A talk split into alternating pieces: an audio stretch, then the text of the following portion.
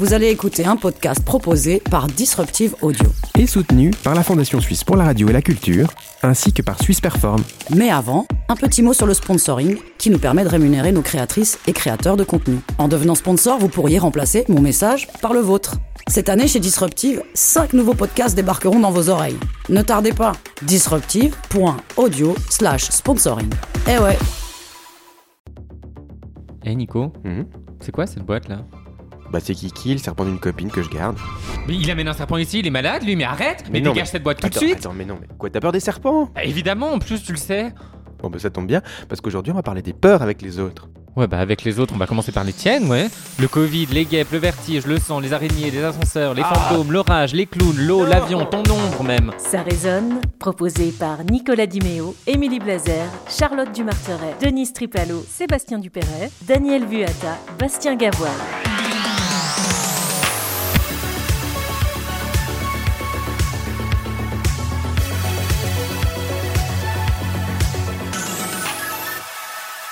Bienvenue dans Ça résonne, le podcast qui résonne mais pas que. Bonjour tout le monde, vous allez bien Oui, bonjour tout le monde. Super.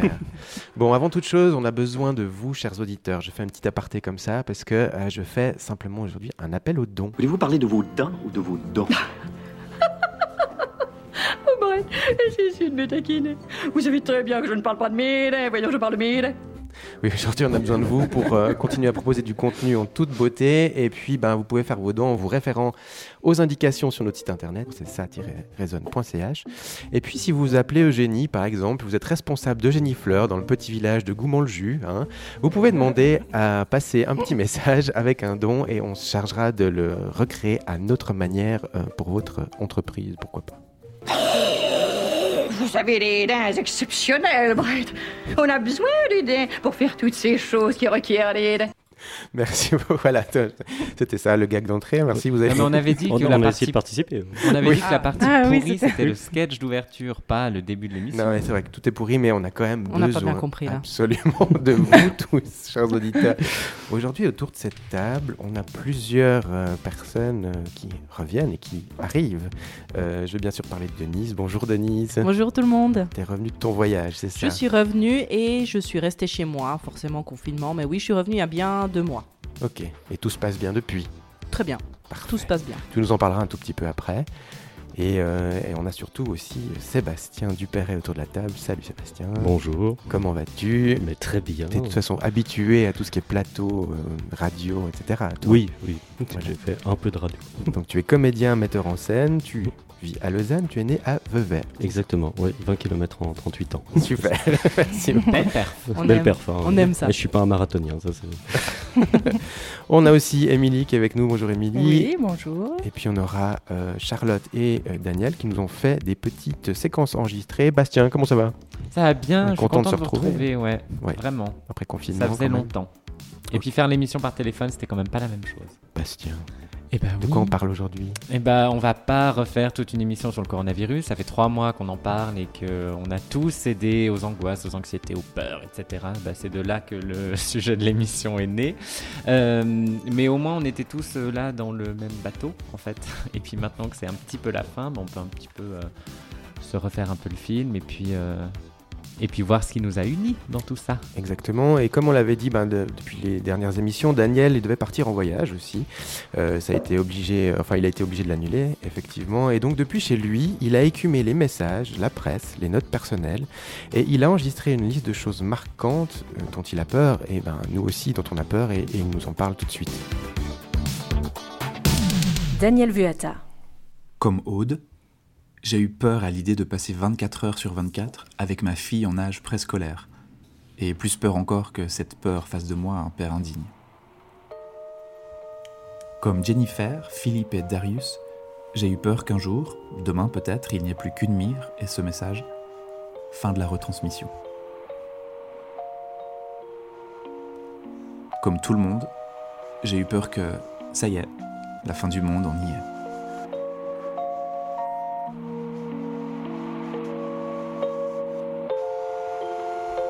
Comme Fanny, Vincent, Mathieu, Laurent, Sandrine, j'ai eu peur de m'être infecté dans ce taxi pris à l'arrache à Barcelone, dans cet ascenseur un peu trop plein de la Cop City, dans le parc de Milan bondé le dimanche de Pâques, En jouant au foot avec mes potes, bah oui, j'ai tapé dans la main de Samantha. Comme Nico, j'ai eu peur que ma commande Amazon soit contaminée par la livreuse. Du coup, j'ai pas touché mon paquet pendant 48 heures. Comme Daniel, Alain, Guy et Simonetta, j'ai eu peur que les gens ne comprennent pas le message. J'ai même souhaité qu'ils nous enferment tous à double tour. Comme David et Laurent, j'ai eu peur d'être appelé par la protection civile. Même si, pour une fois, ça aurait été pour une cause honorable. Comme Justin et Hailey, j'ai eu peur qu'Internet pète à cause de tous les gens qui se sont mis au télétravail.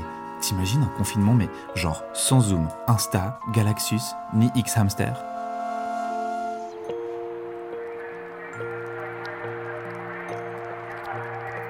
Comme Violette 895 et Conspi Master, j'ai eu peur que Bill Gates soit derrière tout ça. Les Chinois, c'est clair, mais à mon avis, ça cache quelque chose de beaucoup plus gros. Comme Madeleine et Youssouf, j'ai eu peur d'aller à l'hôpital pour mon calcul rénal. Et du coup, j'ai supporté la sixième plus grosse douleur du monde, juste derrière l'accouchement, pendant toute une journée avant de craquer et d'y aller. Comme Françoise, Eric, Ainoa, James et Camélia, j'ai eu peur que les chiffres et les courbes me lassent, que je me dise Eh cool, seulement 1537 morts aujourd'hui, et en plus, ils sont presque tous dans d'autres pays. Comme Jean et Dounia, j'ai eu peur de voir débarquer des pelleteuses. Ils creusent une fosse commune à Renan, tu crois? Comme Elda, depuis son balcon, j'ai eu peur que tous ces gens dans le parc, là en face, ne nous abîment toute cette belle nature. Non mais regardez-les, comme des vaches à tous passer par le même chemin, là. Comme Jean-Loup et Salomé, j'ai eu peur de devoir donner mon nom partout où je vais, genre au resto, euh, au parce que c'est ma vie privée, merde, et mes données personnelles, j'y tiens.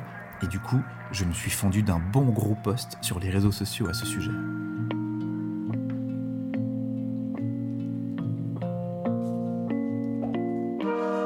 Comme Pierrette, Marie-Chantal, Jeanne, Amandine, Antoinette, Jean, j'ai eu peur de mourir tout seul dans ma chambre, entouré par des gens masqués, sans parvenir à respirer.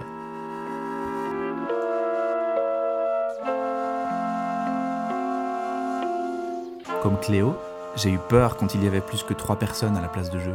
Parce qu'avec Orion et toi, ça fait déjà trois, donc à six, ben papa, on peut pas. Comme Renaud, comme Faustine, comme Didier, comme Aude.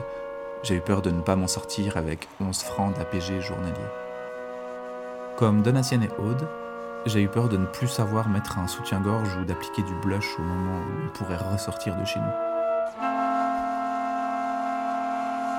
Comme Maxime et Amandine, j'ai eu peur au moment où mes parents ont repris leurs petits-enfants dans leurs bras pour la toute première fois. Peur, mais surtout un, un emballement inexplicable du cœur. Merci Daniel. Waouh, C'était c'est beau, beau. hein. Très joli, je- oui. Tiens juste à lui dire que c'est quand même lui qui a composé ses musiques aussi. Ah, Magnifique. fait. Je vous dis juste qu'il a fait un deuxième enregistrement comme ça. On vous le partagera euh, sur nos réseaux sociaux si vous voulez l'écouter en exclusivité. Voilà. Personnellement, j'ajouterais aussi à cette liste que bah, moi j'ai eu un peu peur pour mon job, comme beaucoup d'indépendants, avec tous les événements culturels qui ont été annu- annulés jusqu'à la fin de l'été. Et pour notre vie sociale, en fait, euh, la peur de l'agenda qui se vide, euh, ben, c'est Sébastien euh, qui va nous en parler tout de suite. Sébastien Dupéret. Alors effectivement, c'est c'est une peur assez nouvelle pour moi, euh, la peur du vide.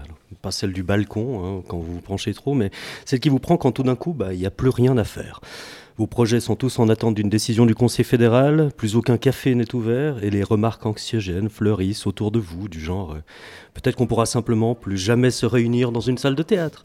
Peut-être que le métier de comédien va disparaître, un peu comme les typographes. hein. C'est quand même étrange, non? Ce, ce coup d'arrêt, cette crise brutale qui rompt ce qui semblait évident et questionne notre mode de vie collectif, bien sûr, mais surtout individuel, intime. Et ça m'a amené à cette question. Qu'est-ce que c'est qu'une vie? Qu'on mène, qui ne peut pas supporter que pendant un moment, bah, les choses s'arrêtent, quoi alors cette pause, je l'ai comblée à coups de jeux vidéo, de séries, de piano, comme d'autres l'ont rempli de jogging ou de cuisine. Et maintenant qu'on en voit, j'espère, le bout, qu'on est prêt à repartir comme avant, ben, je regrette un peu ce remplissage compulsif. C'est vrai quoi, pour une fois j'avais littéralement rien à faire, pas de sourde angoisse de travail en retard, pas de recherche maladive d'un nouveau projet, pas d'agenda à remplir, juste attendre que ça passe. Mais le problème c'est de combattre, en attendant que ça passe, toutes les questions existentielles qui surviennent. Et j'ai un peu eu l'impression que ma vie c'était un vélo qui à la moindre perte de vitesse menaçait de se renverser. Parce que finalement, on a peu l'occasion, le luxe, d'essayer de redonner du sens à ce qu'on fait. Et pire, quand l'occasion se présente, ben on se barre, on fuit. Alors j'ai parfois l'impression qu'on nous a laissé un monde sans mode d'emploi, rien d'autre que fais ci, t'auras ça, ça te permettra d'obtenir ceci, toutes les réponses au comment, aucune réponse au pourquoi. Et ça commence dès l'enfance. hein. Lors d'un examen d'anglais où j'étais expert, ne me posez pas de questions, il y a quelques années, j'ai été impressionné par l'agenda de ministre des élèves. Poney, natation, violoncelle, tennis, théâtre, etc. Et quand je leur ai demandé, histoire de leur faire sortir deux mots d'anglais, ce qu'ils n'aimaient pas dans la vie, j'ai eu plusieurs fois la même réponse. Ce que j'aime pas, c'est rester dans ma chambre à rien faire. Et j'avais envie de questionner avec vous ce réflexe probablement un peu maladif de remplir le vide. J'avais envie de savoir si vous aussi autour de cette table vous avez eu cette urgence de faire. Faire n'importe quoi pourvu que ça remplisse des cases. Et enfin, j'avais envie de comprendre si c'était juste humain de vouloir absolument mettre à profit le temps à disposition, ou si c'était quelque chose de plus générationnel. Sommes-nous une génération de remplisseurs d'agenda Sommes-nous incapables de rester dans notre chambre à ne rien faire, à dormir, à rêver peut-être? Magnifique, Oh, merci. ouais. Bah, moi je sais, connais un qui, qui adore rien foutre, hein, c'est Bastien. Oui, bien sûr, oui, évidemment, ça me connaît, rien foutre. Non, moi je l'ai dit dans la dernière émission. J'ai commencé euh, le confinement en n'arrêtant pas une seconde ah, pour euh, remplir mon agenda. J'ai fait les affonds de mon appartement, j'ai rangé, j'ai trié, j'ai jeté, j'ai donné, j'ai j'ai pas arrêté. Et après, je me suis posé, je me suis dit, euh, en fait, je suis fatigué. Et du coup, là, j'ai commencé à me poser. Mais oui, c'est vrai. Est-ce qu'on a une génération de remplisseurs d'agenda comme tu le dis assez justement? C'est sûr. Moi, dès que Mhm. j'ai pas de, j'ai pas quelque chose à faire, je, je panique. Je me dis mon Dieu, mais qu'est-ce que qu'est-ce que je vais faire? Denis, toi qui as toujours bossé beaucoup, en fait, ça a été dur pour toi de rien faire ou de faire un peu moins? Ben, c'est vraiment marrant. Merci euh, Sébastien pour ce que tu as écrit parce que je me retrouve dans mon sujet. Moi, j'écris sur euh, la même pas peur de ralentir. Denise Tripalo, Figure-toi que ben il y a quelques temps, j'ai vraiment eu euh, l'occasion de partir voyager six mois, de faire une période sabbatique, ce qui m'a ce qui m'a permis en fait de, de faire ce que j'avais toujours eu envie de faire. C'est ça fait un bien fou, un énorme bol d'air frais, et j'avais tout imaginé, planifié en amont, avec une pléthore de choses à faire, la tête pleine de choses à faire que je, durant le voyage. Bon, tous les projets tellement bien pensés, imaginés en amont, sans utiliser franchement le fatidique en vain, ça sert pas à grand chose de trop planifier. Euh, je pense qu'un peu sans, mon sans- le vouloir et sans m'en rendre compte, j'ai ralenti le rythme de mon quotidien, j'ai priorisé totalement différemment et je me suis consacré à ce qui importait, le moment présent. Un moment présent, qu'on le veuille ou non, était extrêmement dynamique malgré ça. Donc de retour depuis plus de deux mois maintenant, j'ai repensé à mon voyage, je me suis demandé qu'est-ce qui s'est passé, etc. Pourquoi j'ai fait des choses comme ça Et en fait, le résultat des courses pour moi, c'est qu'il y a du bon dans le fait de ralentir. Euh, je rétro-pédale un tout petit peu. Comme Sébastien le disait, tout le monde prend du temps à remplir ses agendas, etc. Vous connaissez certainement le stress, le rush, les deadlines, ASAP, terminer rapidement, se dépêcher, faire vite. De nos jours, qui n'a jamais été exposé à ce genre d'exigence dans son travail? Et très sincèrement, c'est un peu normal, non? Nous disposons de plus en plus d'outils informatisés ou non qui nous permettent un meilleur rendement, qui nous permettent d'être de plus en plus efficaces. Dans grand nombre de domaines, qui plus est ceux de la communication, nous sommes tous multitâches, dynamiques et disponibles. On ne va pas se mentir, c'est le pied aussi. Pour être honnête, j'adore me prendre à ce jeu. Ça peut être vraiment super excitant. Une théorie donc a priori parfaite, mais peut-être pas si vite. Dans cette super théorie, absolument tous qui se sont confrontés connaissent le point de bascule. Ce fameux petit moment de rien du tout, où l'ampleur de la tâche devient trop importante, où le temps soudainement se réduit et où le jeu dynamique génère du stress. Du coup, d'un coup d'un seul, on ne rigole plus, on se trouve hors- hors délai, mal organisé et même chez certains spécimens, il va même s'agir de devenir désagréable avec leurs semblables. Sommes-nous tous condamnés à faire plus vite, mieux, sans point de retour Est-ce une histoire en queue de poisson sans fin Une fatalité de nos sociétés occidentales? Moi, je ne le crois pas. Parce que même si de façon extraordinaire, on nous force une fois à l'autre à stopper le jeu, Covid 2019, euh, on a aussi le choix. Ce choix est celui de ralentir. Celui que j'ai fait en voyage un peu inconsciemment et qui n'est pas toujours forcément le plus simple, c'est à mon avis un des choix les plus sages aussi, et contrairement à ce que certains pourraient croire, c'est aussi les plus efficaces. Il y a toute une tendance un peu hippie, hipster, écolo et autres anticapitalistes qui va clairement dans ce sens ces dernières années. On y prône la lenteur, on y voit du bon, du meilleur, du plus équitable et du plus responsable. Le slow, vivre slow. Certaines de ces tendances se nomment le hygge danois, excusez-moi les prononciations, le lagom suédois ou encore le wabi-sabi japonais. Je creuse un tout petit peu plus le sujet et j'apprends même l'existence de Cheetah Slow. Il se trouve que c'est le réseau international des villes du bien-être, à savoir toute une communauté des villes qui s'engagent à ralentir le rythme de leurs citoyens dans le but de mieux vivre. Et je découvre également d'autres, euh, tout autre euh, thème, topic à ce sujet, comme un site entièrement consacré au, euh, au thème du slow. Donc c'est slownews.com. C'est un Italien qui met en avant des articles de fond pour dénoncer un peu les infos brutes, parfois non vérifiées, souvent non travaillées, auxquelles nous sommes exposés partout en tout temps et qui nous polluent. Le créateur de ce site, Alberto Pugliafito, prône le travail journalistique d'enquête qui nécessite du temps pour un travail de fond. Voilà. J'avance un petit peu dans mon domaine, j'essaie de regarder un peu plus et j'apprends franchement hyper étonné que le tout commence en 1986, donc il y a bien plus de 30 ans, en Italie également. Nous sommes à Rome, 86. Le premier fast-food McDo va ouvrir dans la capitale et un des protagonistes, Carlo Petrini, avec ses quelques amis, proteste. Ils sont pas d'accord de laisser la porte ouverte à la malbouffe et à la restauration rapide qui s'emparait de leur pays. L'Italie, où la gastronomie tient une place particulière, une tradition, on mange bien, on mange beaucoup et on passe du temps à table. Ils ont créé une association qui s'appelle Slow Food, qui encourage et met en avant la consommation de produits bio, locaux et traditionnels. Plus tard, à la fin des années 90, un journaliste assez renommé du New York Times va proclamer cette personne avant-gardiste. Le slow est définitivement tendance, cool et commence à se répandre dans le monde entier. On fait l'éloge de la lenteur. Vivre slow est reconnu et est chouette.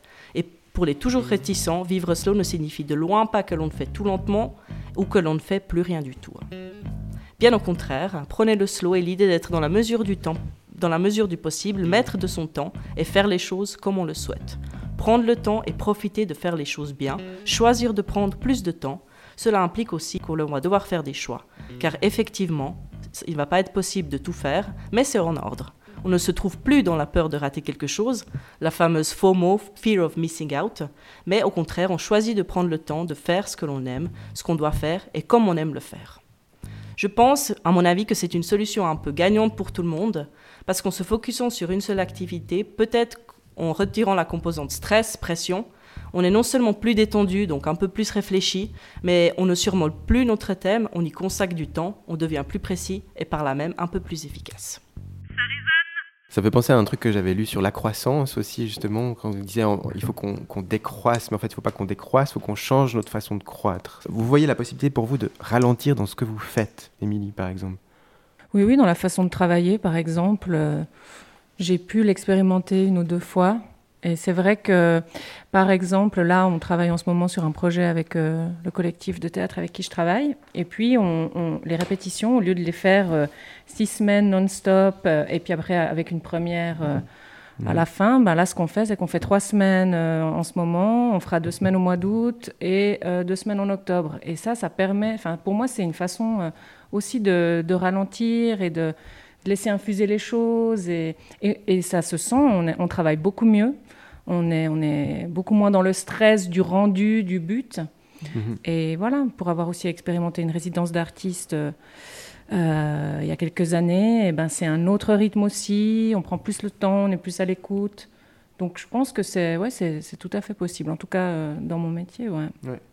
Vous avez vu les villes au niveau de, par exemple, Lausanne, dans les rues, etc. On dit ralentir, oui, enfin, je trouve ça super intéressant, tout ce que tu dis, mais mhm. comment, alors qu'on nous pousse à recommencer comme avant, comment est-ce qu'on fait alors, selon vous, pour ralentir réellement? Parce que le fait de le vouloir, oui, je pense qu'on le veut un peu tous.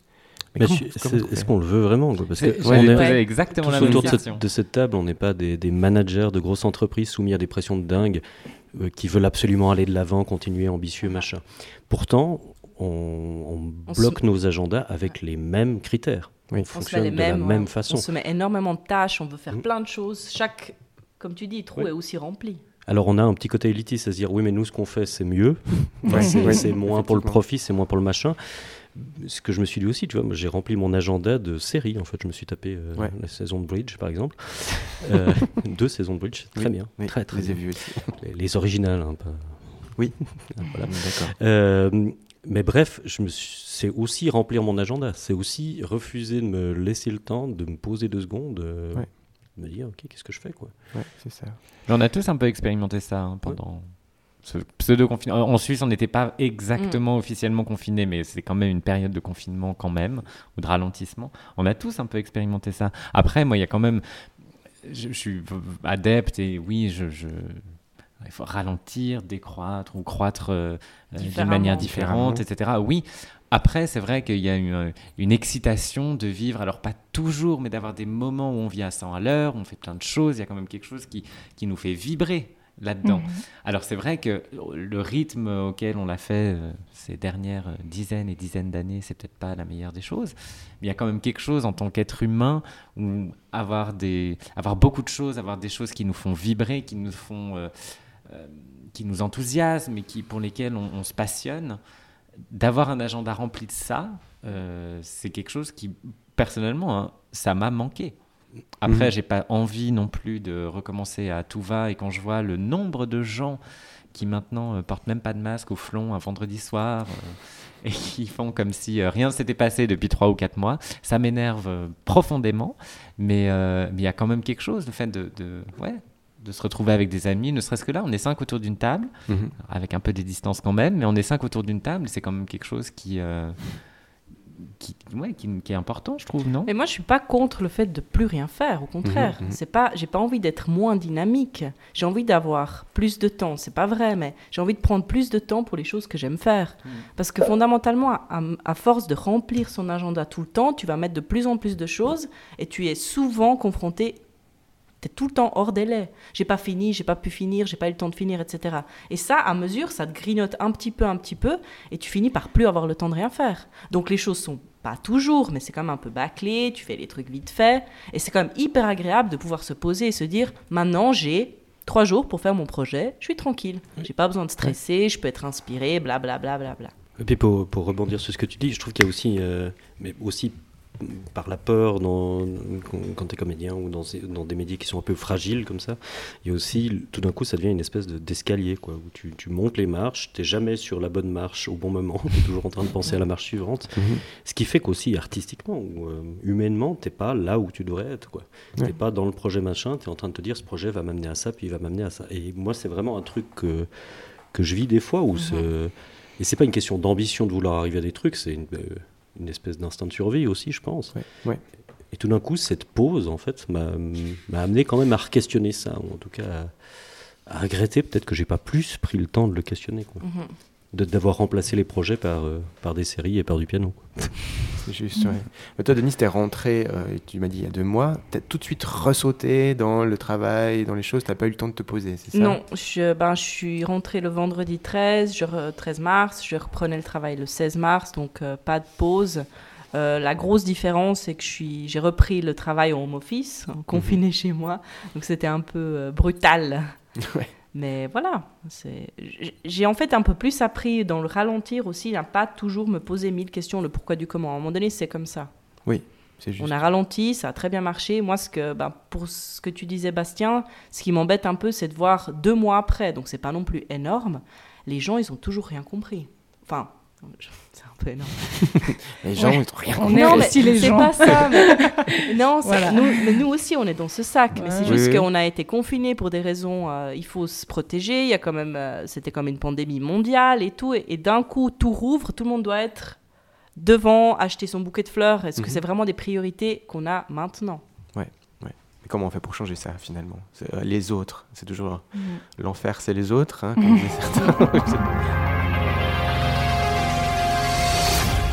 La recommandation. Ah, on reconnaît la voix d'Émilie, toujours à fond sur les jingles.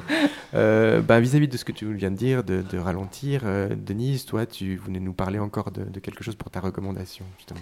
Euh, sans transition, je vais Oui. citer Françoise Sagan. Mon passe-temps favori, c'est laisser passer le temps, avoir du temps, prendre mon temps, perdre mon temps, vivre à contre-temps. Moi, j'ai un petit truc aussi pour vous, mais alors vous allez vous foutre de moi, je pense. mais C'est pas, c'est pas grave. Oh non, ça nous ressemble pas, ça. Quand j'étais gosse, vous vous rappelez de cette émission C'est pas sorcier Vous vous souvenez Oui. quand même de ça? T'as un petit côté de. Jamie. Mais alors, qu'est-ce qui se passe, Jamie? J'en ai parlé un peu à Denise. je sais que tu t'es Oui. Tu vivais dans Moi, un je me suis camion? déjà moqué de lui. Oui, voilà, mais vous pouvez aussi vous moquer de moi. Mais moi, j'adore ce mec, Jamie, justement, Jamie. Gourmand. hein. je, je sais pas, il m'a- il- il m'apporte quelque chose et il explique euh, toujours très bien. Donc, euh, je veux dire, des fois, la peur, la peur d'avoir peur de quelque chose, enfin voilà, ça vient d'une chose qu'on connaît pas. hein, pour moi, c'est quand on connaît pas, on a peur. Donc, du coup, ça, il en découle tout ce qu'on veut, du racisme, des autres choses. Et lui, il a lancé son compte Instagram, son compte YouTube. Donc, c'est Jamie Gourmand, de toute façon. Enfin, voilà, vous le trouvez un peu partout. Et pendant le confinement, il a publié ben, des petites capsules d'une minute où il explique, je sais pas, euh, au fil de la mer ou pourquoi est-ce qu'on entend euh, telle telle chose comme ça. Et en fait, il est toujours tellement bienveillant. Moi, je regardais ça chaque soir quand je paniquais avec les chiffres et ça me faisait du bien. Donc, je voulais vous le partager. Il est toujours là, Jamie. À Pâques, on entend plusieurs sons de cloche, mais pourquoi a-t-on du mal à reconnaître notre propre voix quand elle est produite par un enregistrement? C'est là qu'il faut qu'on rigole à tes blagues comme tu nous as demandé de le faire C'était avant, mais c'était loupé. Donc, tout ça, ça sert à rien, je te remercie. Non, mais euh, Sébastien, tu nous as parlé des comédiens. Et effectivement, c'est quand même un secteur qui est effectivement un peu compliqué, ou en tout cas, euh, enfin, on essaye de, de- ils essayent de s'en sortir comme, comme ils peuvent. Il n'y a pas encore toutes les mesures qui sont prises. Tu dois répéter avec des masques à 2 mètres de distance, pas rester plus de 15 minutes avec quelqu'un. C'est super complexe quand même. Ouais, ça pose pas mal de problèmes. Alors, après, moi, dans ce que je fais, qui sont des meurtres et mystères, donc c'est des dîners spectacles, on a, alors on a un peu plus de distance simplement parce que comme on joue euh, en 360 degrés, on Ouais. essaie de prendre le plus d'espace possible. Donc on est rarement, c'est pas du théâtre très sensuel pour ça, Oui. très honnêtement. Euh, mais euh, bah, ça pose toujours la question de comment réunir euh, 100 personnes au château de. Enfin, Oui, oui, c'est pas faux. Voilà. Mais donc plus, plus spécifiquement, les comédiens, eux, bah, ils sont quand même un peu habitués à gérer un certain stress, en tout cas un trac. hein. Je pense que vous apprenez ce genre de choses. Euh, et c'est Charlotte, en fait, qui nous explique par sa chronique comment elle, elle fait pour appréhender la peur. Charlotte Dumarteret, Qu'est-ce qui te faisait peur quand t'étais enfant? Moi, j'avais peur d'un singe avec un petit chapeau vert pourvu d'une clé dans le dos pour remonter un mécanisme et qui, une fois actionné, jouait des cymbales. C'était un jouet qui déclenchait chez moi une peur panique, une crise d'une ampleur phénoménale à chaque fois qu'on essayait de me le présenter. Ou alors, la fois où mon père a essayé de m'expliquer un jour que dans très très très très très longtemps, le soleil allait exploser. Mais qu'est-ce que ça voulait dire euh, très très très très très longtemps? Si c'était dans deux semaines, j'en dormais plus la nuit. Et aujourd'hui, c'est quand la dernière fois que tu as eu peur? Mais vraiment peur? Alors même que je me questionne, faisant de mon nombril un point de vue culminant sur le monde, je lis ce titre dans le journal. Les marchés sont dans la peur de la deuxième vague. Alors ça, ça m'a foudroyé sur place. Que soient rassemblés dans une seule et même phrase autant d'éléments insaisissables. Déjà, le marché, cette bête informe qui a remplacé la bête sous mon lit, hein, le marché qui est à la fois partout et nulle part, dont les réactions imprévisibles régissent ma vie, ce monstre capable d'enfanter simultanément famine et milliardaire obèse, ce truc est doté d'émotions. Le marché a peur. Mais attends, mais attends, mon monde bascule là. Moi, je suis perdue. Est-ce que ça veut dire que tout ce qui est dépourvu d'une âme est malgré tout capable d'avoir peur Tout objet, tout phénomène, toute entité a peur Le lampadaire dans ma rue a peur Les battements d'ailes des oiseaux ont peur Les touches de mon ordinateur ont peur un courant d'air dans ma chambre a peur. Oh, ma mauvaise haleine a peur, elle aussi. Attends, attends, attends. Là, je sens que mes pensées s'éloignent un peu trop de la petite échelle de mon humanité, donc pour éviter que raboule l'angoisse, je vais revenir à un truc terrien, un truc que je connais. La peur au théâtre. Voilà. Oui, le fameux trac. Alors ça, ça reste la question favorite du grand public, mon cher Jean-Pierre, celle qui brûle les lèvres de tous nos compatriotes. Puis alors, vous avez encore le trac? Moi j'aime bien cette question. Parce que même si je parle pas vraiment de trac, eh ben oui, je vous le dis, je suis toujours très nerveuse en montant sur scène. J'ai le palpitant frénétique quand je dois parler devant d'autres personnes et je sue comme un sanglier sur le grill en oubliant mon texte le premier jour de répétition. Et même, honnêtement, j'ai régulièrement ce petit vertige existentiel qui me fait me demander Mais Charlotte, c'est quand le moment où tu t'es dit que ton métier, ça pourrait être de te mettre devant des gens pour faire des choses, dire des choses et les laisser regarder? Avoir l'impression de perdre constamment tes moyens, mais inventer tout un tas de petits subterfuges bien ficelés pour construire une impression que c'est ok, tu le vis bien, alors que toi, mais toi tu te sens comme un putois menacé face au public. Moi je suis prête à libérer le contenu de mes glandes sous forme d'aérosol au moindre sursaut de l'ennemi. Non mais c'est vrai, à quel moment ça pourrait être agréable de se laisser regarder? Alors si je recommence, c'est un peu comme un gamin qui tombe de son vélo et qui, les genoux en sang, se dit qu'il va remonter dessus pour voir encore. Parce que pour dire vrai, ce que je trouve magnifique dans ce métier, c'est qu'on n'essaie pas de pas avoir peur. On ressent de la peur, mais on apprend à la regarder, à l'apprivoiser, à la côtoyer, à jouer avec. En fait, c'est un combat pour que la peur reste de la peur et se transforme pas en panique. Et je me dis que ça pourrait être assez utile aujourd'hui. Peut-être qu'on pourrait essayer d'adopter cette attitude qu'on tente d'avoir au théâtre juste avant de rentrer sur scène quand on n'a aucune idée de ce qui nous attend. À ce moment-là, je me dis, il y aura des imprévus, c'est sûr, mais c'est eux qui rendront le moment si beau. Et si j'ai peur de tomber, je dois savoir me dire que travailler en équipe, c'est pouvoir s'en remettre aux autres, pour pouvoir sauter dans l'inconnu avec vertige et foi. Ça résonne. Petite capsule sympa, Charlotte. Elle me fait Charlotte. rire à chaque fois. Euh, et du coup, bah, euh, ça pose en fait euh, la question de quoi on a peur, de quoi vous avez peur, et puis surtout comment on fait, qu'est-ce qu'on fait quand on a peur? Parce que Charlotte, alors, elle a appris, elle a l'apprivoiser, à la connaître, etc. Mais euh, vous, vous faites quoi? Bah, moi, je t'en parlerai dans ma chronique. Ah, bah voilà. oui, c'est lui. Je vais pas y Tu dis répondre pourquoi. maintenant. effectivement. Donc, garde ça pour toi. Ah, Sébastien, toi, t'as peur de quoi? Et puis tu fais quoi pour... euh, Ouais, alors les- les- le, le track, les 5 minutes avant de monter sur scène, et un truc qui marche très bien pour moi, mon, mon prof de théâtre appelait ça rentrer sur scène à reculons. C'est si, j'ai, pas envie d'y aller, quoi. Et c'est d'y aller quand même, puis de se laisser surprendre et porter par le truc. Et je sais que sur Sganarelle de Molière, par exemple, ça marche très bien. Le personnage, j'ai l'impression qu'il a pas. Non, j'ai pas envie de rejouer ça, quoi. et t'as l'impression que c'est le personnage même qui rejoue ça tous les soirs et qui a pas envie, quoi. Moi, j'aime beaucoup ce truc-là où tout d'un coup, tu te laisses porter, emporter par la pièce. Ok. Denise, toi, t'as des petits trucs? Oh, moi j'ai des petites peurs euh, enfant, bizarres, j'ai peur du noir, j'ai peur des ombres dans la nuit quand je vois dans mon appart. et euh, j'essaye d'être adulte, de réfléchir et d'essayer de dire quelle est l'ombre, qu'est-ce qui fait l'ombre? C'est l'arbre dehors, c'est le rideau, etc. pour me donner Mhm. du courage. Mais ça marche pas toujours. J'aime bien, ouais. Moi, Ouais. je- moi, j'ai peur des serpents, hein, comme on a vu dans le sketch pourri d'introduction. Oui, non, alors c'est pas une petite peur chez Bastien. hein. On a été une fois au papillorama, là, il y a un serpent, il a fait un bond, une roulade arrière et il a été se cacher avec les papillons. Ouais. C'était terrible quand même. Non, non, mais j'étais figé sur place. Ouais. Parce qu'en fait, il faut savoir qu'au Papillorama, il y a la caisse. Et avant l'entrée au la serre des papillons, il y a une énorme vitrine avec des, je sais pas, des pitons, des, des- des trucs énormes et dégoûtants dedans. Voilà.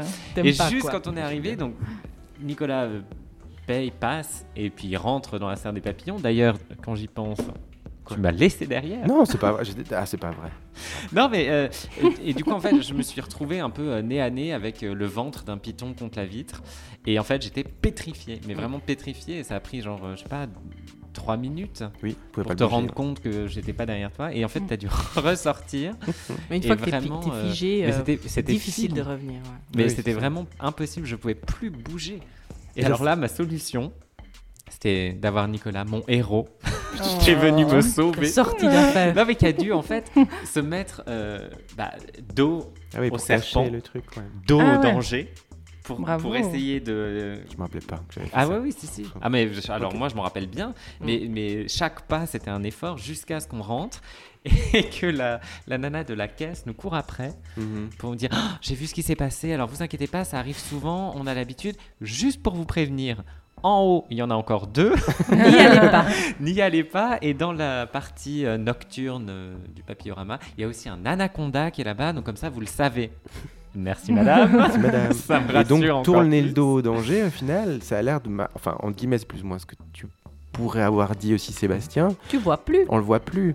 Mais est-ce que Mm. tourner le dos, c'est juste l'éviter ou c'est. c'est... Est-ce qu'il faudrait faire face à la peur une fois pour. Ah bah moi, je Moi, préfère j'aime lui bien tourner ça. le dos. Quand hein. t'es adulte, bien tu faire peux bien, faire je vais t'en parler, Nico. Ah, très bien, on va pas plus. Ah, dis-moi comment on fait face au danger. non, ah non, je ne sais pas comment faire face, mais j'aime bien cette idée-là, en tout cas. Ouais, de faire face à la chose qui te fait peur. quoi, Parce que moi, je veux... en préparant l'émission, on parlait de peur des serpents et tout ça. Et puis, euh, pour le sketch, Nico me dit euh, Ah, mais on peut mettre une image. Mais d'ailleurs, je peux aller en chercher une non, maintenant sur Internet. Surtout pas. Ah non, non, non, non, vraiment. Ah, même je suis l'image te fait peur. Ah, mais c'est le pire. Et tu as envie de modifier cette peur ou pas? Alors, j'aimerais bien. Parce qu'il y a des fait- sensibilisations hein, pour ouais, ce genre de et phobie. puis j'étais allé faire une fois, une... c'était trois séances, un cycle de trois séances pour guérir euh, les Ils phobies. te mettent en contact avec euh, les reptiles. Alors non, certainement pas. Euh, je suis pas encore prêt à faire face à tout Il y a ce des- il y genre a de des choses. mal par le mal. Mais euh, non, non, ça n'avait pas abouti finalement. Mais donc là, c'est une peur concrète. On peut faire, on peut, on peut effectivement se désensibiliser à une phobique. Mais le, la- oh, je suis désolé, on va revenir sur le Covid. Non. Juste un tout petit peu. Vous avez eu peur au début. Moi, j'ai flippé. hein. J'étais angoissé dans la voiture. Je me rappelle une fois, je respirais. Je dis putain, j'ai chopé ce truc, ça va pas aller. Tout le monde va tomber malade, tout le monde va crever. Euh. C'est passé avec un peu de méditation. Enfin, je, je sais pas trop comment c'est passé. Au bout d'un moment, c'est passé en me disant aussi qu'il n'y a pas que des chiffres négatifs. Euh, euh, Il y a aussi des gens qui sortent d'hôpital. Mais comment est-ce qu'on fait face à, à ça Comment vous avez fait face à ça en fait, Émilie, toi, face au Covid Tu as eu un peu peur aussi de le choper? Oui, mais après, euh, j'ai aussi peur parfois de la mort. Donc, enfin, pour moi, Ok. c'était pas si différent. C'est-à-dire que ça venait, ça repartait. Euh, et puis, euh, oui, je- le premier jour, enfin, c'était la première semaine, je regardais Stranger Things. Ah. Et tout à coup, je regardais dehors et je me disais, mais qu'est-ce, que, qu'est-ce qui se passe? Dans quel monde on est? Mais c'est la fin du monde. Je voyais les arbres qui bougeaient. Et puis oui, c'était des, j'ai eu des petites angoisses comme ça. Mais après, ça repartait. Et puis, euh, voilà, j'essayais de prendre les choses au jour le jour. Je crois que de toute Ouais. façon, on pouvait tellement pas se projeter que je, je me remettais au, Mhm. au présent, en fait. Ouais, bah c'est ça, peut-être voir le moment présent aussi. Denise, toi, du coup, ton côté, euh, t'as ressenti quelque chose? Parce que le saut a, a été quand même assez grand quand t'es Oui. revenu. En fait, ce qui se passait, c'est que je pense que j'avais peur parce que chaque petit symptôme, euh, grippal, autre, éternuement, un peu mal à la gorge, je suis un- j'ai un peu chaud. euh, Ouais, ouais. Je me suis dit, ça y est, j'ai Covid. C'est un peu bizarre, mais c'était ça ma réaction euh, de peur, je pense, au début. Mais vite, j'ai été rassurée par un- les chiffres. Le, le- voilà, le Conseil fédéral mettait quand même plein de trucs sur le, le net, tu Oui. pouvais suivre, et on voyait clairement qu'il y avait extrêmement peu de personnes qui en mouraient. Mhm. Et ça nous touchait pas, donc je me suis dit, ok, on peut avoir Covid, on peut avoir le coronavirus, mais on va pas tous en mourir. Il y a quand même énormément de gens Oui. qu'on peut soigner. Et ça m'a un peu calmé. Est-ce qu'on parle médias un tout petit moment Les médias, la peur Moi, j'ai arrêté médias depuis le 13 mars Mm. les médias, Oui. totalement. Et je Il y avait tout, hein, comme d'hab. Ouais, et c'est ce que hein. je disais dans l'émission précédente. J'ai complètement arrêté. et J'ai pas repris, j'ai pas retéléchargé ces applications. Et en fait, quand les gens me disent, euh, oui, mais t'as vu les chiffres et ça va mieux, et alors tel jour on pourra faire ça et ça. En fait, je suis pas au courant. je compte sur vous pour me dire s'il y a quoi que ce Donc soit. faire d'important dos à la peur et l'ignorer, mais dans ce sens-là, effectivement, on la, on la, on la règle quand même pas. Je sais pas, Sébastien, toi, tu, tu- tu suivais les médias, tu, tu, Ouais, euh, bon, moi je suivais les médias pour savoir quand je pourrais aller en France en fait. Ouais. c'est purement euh, tout à fait euh, individualiste. Et puis le Covid en soi m'a pas fait tant peur que ça, Ok. parce que voilà, me suis pas senti. J'ai eu un peu peur, mais rationnellement, ben, Mhm. pour mes parents, pour, euh, pour des gens dans ma famille qui étaient à risque. Mhm. Euh, mais j'ai pas eu mm, plus peur que ça en fait, directement. Oui, J'ai- bah, j'ai vécu ça un peu anesthésié en fait. euh. Oui, oui, oui. Et en plus, Mais je quand c'est pense que je peux retourner en France, que- je pense vraiment qu'il n'y avait pas en plus de raison de, de surpaniquer. Et c'est exactement pour ça que j'ai arrêté les médias. Oui. Parce Bah, pareil, moi j'ai fait la même chose que toi aussi, Ouais, au bout d'un je- moment, un tout petit peu. Oui, il y avait quand même beaucoup de pays qui nous entourent euh, où les chiffres, c'était. il y avait- On ne savait pas exactement parce qu'il n'y a pas tout le monde, on ne savait pas qui l'avait ou pas concrètement. Mhm. Donc euh, Ah, l'Italie, typiquement, il y avait un, un grand taux de mortalité peut-être, mais sur les chiffres qu'on savait, il y avait beaucoup de monde touché, il, il, mou- il meurt pas. Tout- Pas tout le monde meurt. Oui, Donc c'est voilà. ça. Donc il y a une technique, c'est apparemment faire dos à la peur et puis dire oh, comme si elle n'existait pas. Et puis il y a, il y a peut-être une autre technique dont euh, Émilie va, va nous, nous en parler, enfin va- dont, dont vous... Je vais pas Dont- arriver. dont Émilie va nous parler. Ouais, dont Émilie, Tout voilà. simplement. Ouais, Il non, mais tu autre- sais, il apprend le français depuis pas longtemps. Arrête. Euh, Toi tu fais peut-être face à la peur, on va le savoir tout de suite. Émilie Blazer. Alors, quand j'ai su qu'on allait parler des peurs, je me suis amusée à lister toutes les peurs que j'ai pu avoir ou que j'ai encore, et ça donne ça. Peur du vide, peur d'entrer en scène, donc le trac dont parlait euh, Charlotte, peur de certains animaux, peur de l'inconnu, peur de tomber malade, peur de perdre un être cher, peur du virus, peur de l'avenir, peur de prendre la parole, peur de m'imposer, peur de demander, peur du non, peur de l'échec, peur d'être trompé, repoussé, rejeté, abandonné, peur de la solitude, peur de faire faux, peur des insectes, peur du feu, peur de la mort, peur de la fin du monde, etc. etc. Bon, Que des pourrait- trucs sympas. On pourrait encore bien sûr oui, en rajouter beaucoup. En fait, bon, la, la peur, elle peut être omniprésente. Enfin, tu peux rester avec tes peurs et il se passe strictement rien. En fait, la peur, elle te coupe le souffle, la faim, elle grouille en toi, dans ton ventre, euh, dans tes tripes, elle macère et elle finit par prendre toute la place. Et une fois qu'elle disparaît, eh ben, tu respires à nouveau. Elle peut paralyser donc, ou au contraire, elle peut faire avancer. Et moi, c'est ce genre de peur que j'apprécie, je crois, euh, et que je ressens la plupart du temps, celle qui te met un bon gros coup de pied au cul, qui fait que tu te bouges, que tu oses. La peur qui te donne les moyens de changer les choses, en fin de compte, qui te permet de, de te dépasser. Et les gens qui m'impressionnent, c'est souvent ceux qui sont pétrifiés à l'idée de faire quelque chose et qui, au final, se lancent, prennent sur eux et combattent. Ça, je trouve ça euh, vraiment magnifique. Alors, comme je peux être parfois une grande peureuse, mais surtout euh, en, vieillissant, j'ai l'impression, euh, j'ai pas mal lu à ce, sujet et je me suis demandé en fait, mais pourquoi j'ai peur? Est-ce qu'il y a un moment où je, peux ressentir aucune peur Et comment faire pour dépasser ma peur? Alors, je suis pas du tout une spécialiste, mais je me retrouve beaucoup dans cette idée dont parle Eckhart Tolle, je ne sais pas si vous connaissez, qui est auteur, euh, enseignant spirituel, conférencier canadien d'origine allemande. Alors, il y a un de ses livres qui m'a énormément aidé, que je relis souvent quand j'en ressens le besoin et qui apaise mes peurs, c'est Le pouvoir du moment présent. Et au théâtre, en plus, euh, c'est important pour nous, le présent, donc je me suis dit, tiens, ça va aussi m'aider de ce côté-là. Et en fait, donc lui, Eckhart Tolle, ce dont il parle, c'est des peurs qui sont liées à la conscience, au mental, en fait, à nos pensées. C'est pas les peurs qui arrivent là tout de suite dans le présent, euh, parce que quand elles sont là dans l'instant, en fait, on n'a pas d'autre choix euh, que de les affronter et de les régler d'une façon ou d'une autre. La plupart des peurs que j'ai, en fait, elles sont le plus souvent dans le futur. En fait, je les anticipe. Et c'est mon mental qui me dit qu'elles pourraient arriver. Par exemple, j'ai peur de perdre un être cher. En fait, j'ai peur de ne pas pouvoir surmonter les problèmes, mais comme ils n'existent que dans mon imagination, je ne peux pas les affronter, finalement, parce qu'ils ne se sont pas encore produits. Donc, j'ai rien à faire contre ça, et ça va tout simplement s'amplifier, euh, j'y penserai de plus en plus, et du coup, je souffre et je flippe encore plus. Alors, qu'est-ce qu'il faut faire? Oui, s'il te Mais plaît. oui, Donc, dis-nous, dis-nous comment on fait. Donc, déjà, réaliser, alors ça demande un minimum de conscience, c'est ça? Prendre conscience, réaliser le processus qui se passe dans mon inconscient, donc ce monologue intérieur, et euh, déjà reconnaître que ça ne remplit aucun objectif utile. Alors, soit je me laisse entraîner par le flot de pensées négatives et de peur, ou alors je décide de détourner ce flot et je pose mon attention ailleurs. Et cet ailleurs, selon Eckhart Tolle, c'est la présence. Si, tu te concentres sur la présence de ton corps, les sensations que tu ressens, euh, par exemple le champ d'énergie dans tes mains, tes pieds, euh, sur l'ici, maintenant, qu'est-ce que je ressens dans mon ventre, etc., eh bien, tes peurs disparaissent et tu reviens à toi, en fait, parce que tu reviens à toi, à ta présence. Donc finalement, euh, voilà, c'est de revenir à soi. Euh, voilà, en gros, comment moi j'essaye de dealer avec mes peurs. Et, euh, et voilà, moi ça, me- ça me parle beaucoup, j'y arrive de plus en plus. Bien sûr, le mental, il va toujours, l'inconscient va toujours me revenir et je vais devoir combattre ça, mais euh, voilà. Donc, je vous conseille vivement, et ça sera ma recommandation, de lire Le pouvoir du moment présent. C'est un bouquin qu'il ne faut pas lire en une seule fois, parce que c'est quand même assez lourd. Et puis vous pouvez, vous pouvez le prendre, lire 3-4 pages, laisser reposer, le reprendre. Après, il y a plein de choses aussi, moi qui personnellement ne me parlent pas forcément. Il y a tout le rapport avec Dieu, etc. Euh, mais voilà, je prends euh, ce, ce qui, me- ce qui me parle. Et voilà. Donc ce sera euh, ma recommandation. Merci. Super ressource. Revenir à toi. Bah, comme Émilie, elle est partie dans un délire spirituel et tout ça, on a été connectés, Émilie, toi et moi, parce que moi, ma recommandation, Ah, euh, en un seul mot, Je tiens à le mettre. La recommandation. Attends, on n'a pas fait ça pour rien quand même. J'avais oublié ce nouveau jingle. Il est magnifique. Euh, non, je disais ma recommandation, euh, et ben, en un seul mot, c'est la méditation. Mm. Parce qu'on a eu quand même beaucoup de temps, hein, on en a parlé.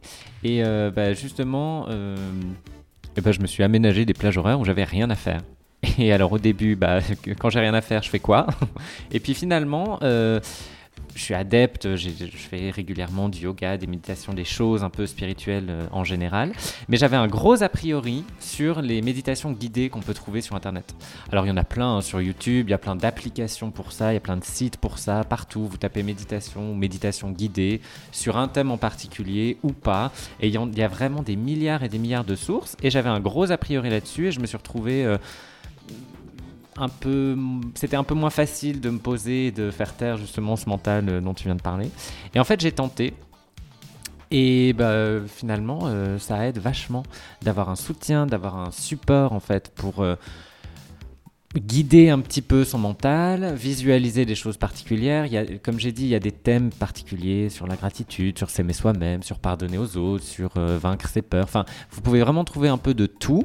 Il y a plein de gens qui le font. Euh, il y a des voix qui vous conviendront pas du tout et c'est ok Euh, vous pouvez changer il y a des hommes des femmes des étrangers des francophones euh, dans d'autres langues il y a une, une multitude de sources et vraiment c'est ma recommandation tentez si vous avez jamais médité ou si vous n'êtes pas adepte et ben finalement ça peut être une super porte d'entrée Ça me fait rebondir un truc là-dessus, c'est qu'en fait, l'explosion des coachs de vie, quand même. En Ouais. ce moment, je veux dire. Mais toi, ça te parle. Mais, Ah, beaucoup, ouais. Mais en fait, pourquoi Enfin, je veux dire, on a besoin d'un- d'un coach pour faire ça, on a besoin d'un coach pour faire les- la lessive bientôt, un coach pour aller faire des courses.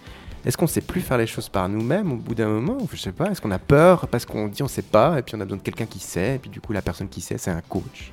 Non, mais la- le, le- le- le coach, peu importe qui c'est, en fait, il va juste euh, rappeler comment le faire toi-même, mais il fait pas à ta place. Oui. Vous en pensez Et du coup, ces méditations, elles aident. Voilà, c'était Ah, la les méditations, elles aident. Non, je dis pas non, c'est sûr. Je disais juste au niveau des coachs de vie, il y a des coachs vraiment pour tout. Vous avez déjà fait appel à, à quelqu'un qui vous aide, qui vous soutient, vous écoutez, Denise Coach, non, mais moi je fais pas mal de trucs seul parce que j'ai envie de faire, donc moi j'y vais. Moi je suis un peu ce genre de caractère, mais je connais plein de personnes qui ont envie de faire beaucoup de choses et qui n'y arrivent pas par eux-mêmes. Mhm. Du sport typiquement, s'y mettre, le Ouais. faire régulièrement. S'y mettre euh, une semaine, deux semaines, c'est bien, mais après on laisse tomber. On connaît tous le. Oui. Quelqu'un, en tout cas dans notre entourage, qui a ce genre de. Si vous en choses connaissez pas, c'est vous. voilà, Oui, si vous ne connaissez pas, c'est vous-même. Non, mais voilà, ça peut aider. Moi, je, moi, j'ai rien contre. Ça emmène à revenir à soi, c'est ce que tu disais pour moi, Émilie, c'est qu'en fait, Si revenir quelqu'un à peut soi. on- t'aider, te prend la main pour commencer quelque chose, pourquoi pas? Après, effectivement, le job, c'est à toi de le faire. Oui. Oui, oui, mais des fois, c'est de vie toute la vie. Des fois, c'est pas facile. Et des fois, euh, juste lire le livre, ça suffit pas. Enfin, tu vois, peut-être des fois, tu as besoin aussi de quelqu'un qui t'accompagne. On n'arrive plus à faire les choses seul, vraiment, non Je suis quand même là-dessus. Un petit, truc- un petit truc à, ra- à rajouter sur les... cette super euh, discussion sur les coachs de vie.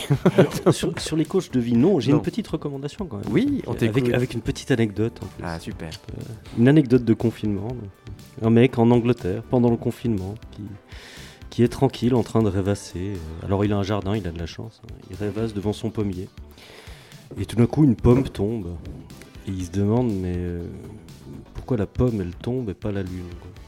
Donc c'était pendant le confinement de 1665. Ah oui. Le grand confinement de 1665, pendant la peste. Donc, anecdote véridique, euh, Newton. Ah ouais. Obligé de rester chez lui. Donc Ah. rêver, bordel. Magnifique. Bravo. Ça sert Bravo. vraiment les confinements. Mais ça me revient à cette question peur de changer. Oui, mais on a tellement peur en ce moment-là. Est-ce que vous pensez que ça va changer? Est-ce qu'on a besoin d'avoir peur pour changer?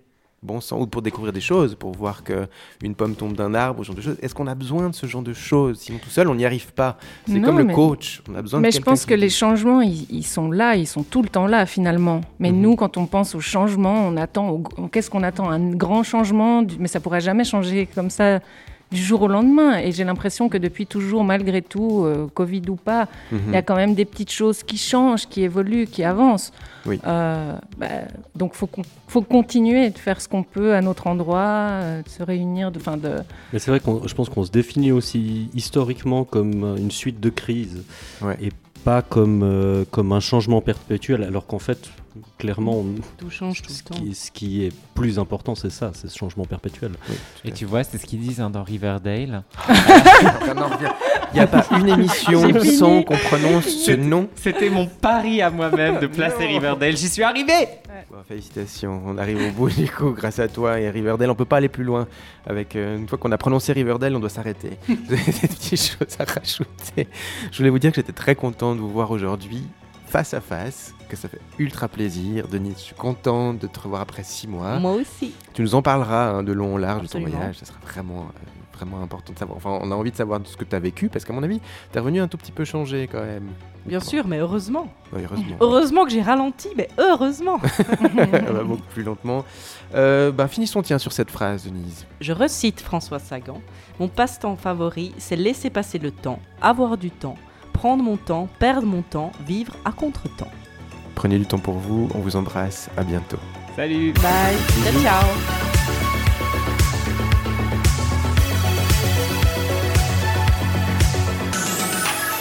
Ça résonne, le podcast qui résonne, mais pas que.